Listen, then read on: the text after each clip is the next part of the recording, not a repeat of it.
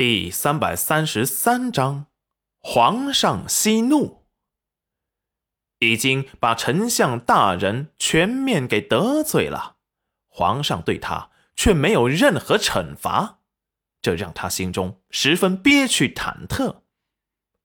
谁不知道丞相大人是个瑕疵必报的人？今日把他得罪了，怕是来日他的日子不太好过。多谢皇上体谅，不过各位大人的话，本相不敢苟同。比如韩大人和赵大人说的什么皇子要滴血认亲，难道赵大人和韩大人以为皇上会是非不分，自己的皇子都认不出吗？被点名的韩大人和赵大人立即出列，跪了下去。皇上恕罪，臣等绝无此意，只是为皇族担忧。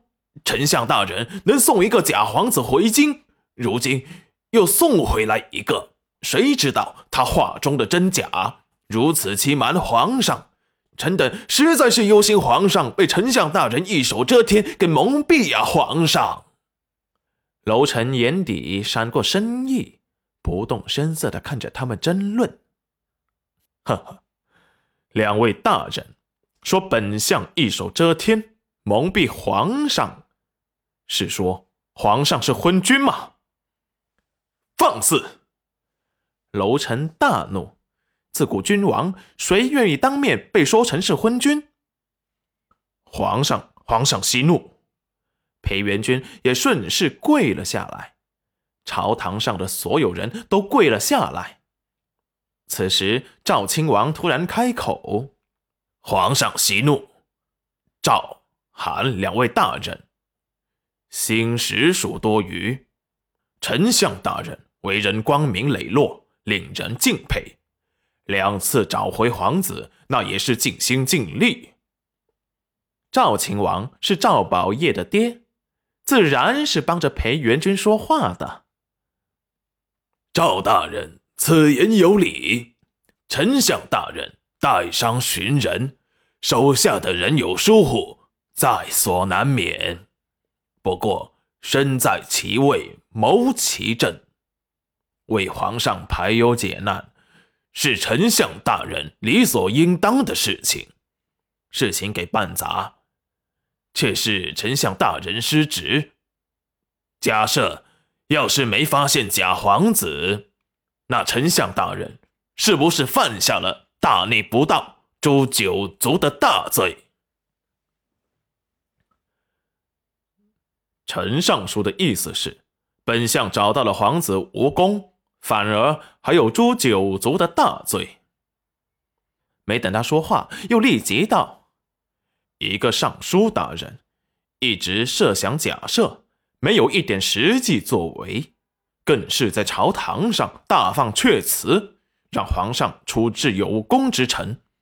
你安的是什么居心？把皇上置于何地？以后谁还敢为皇上尽心尽力的办事？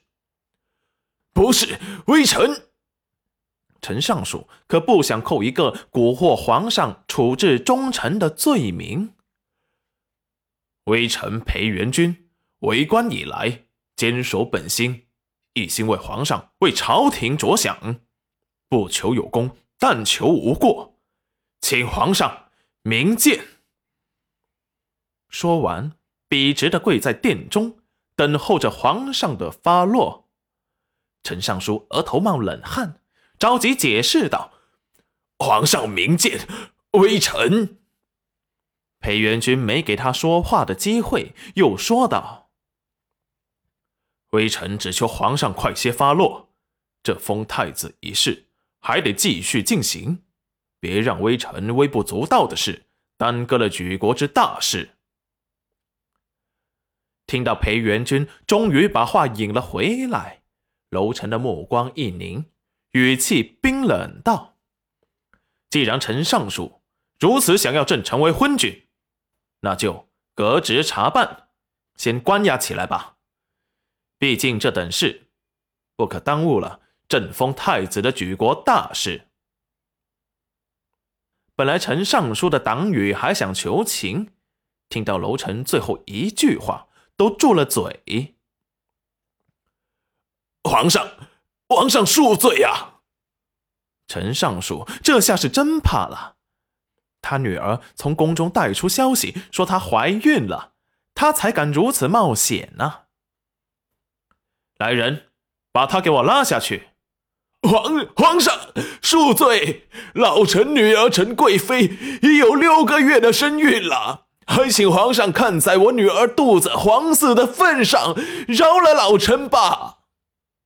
楼臣的目光一瞬间阴沉，眼中的风暴聚集。皇后有些担忧的看了他一眼，裴元君有些意外的看向了陈尚书。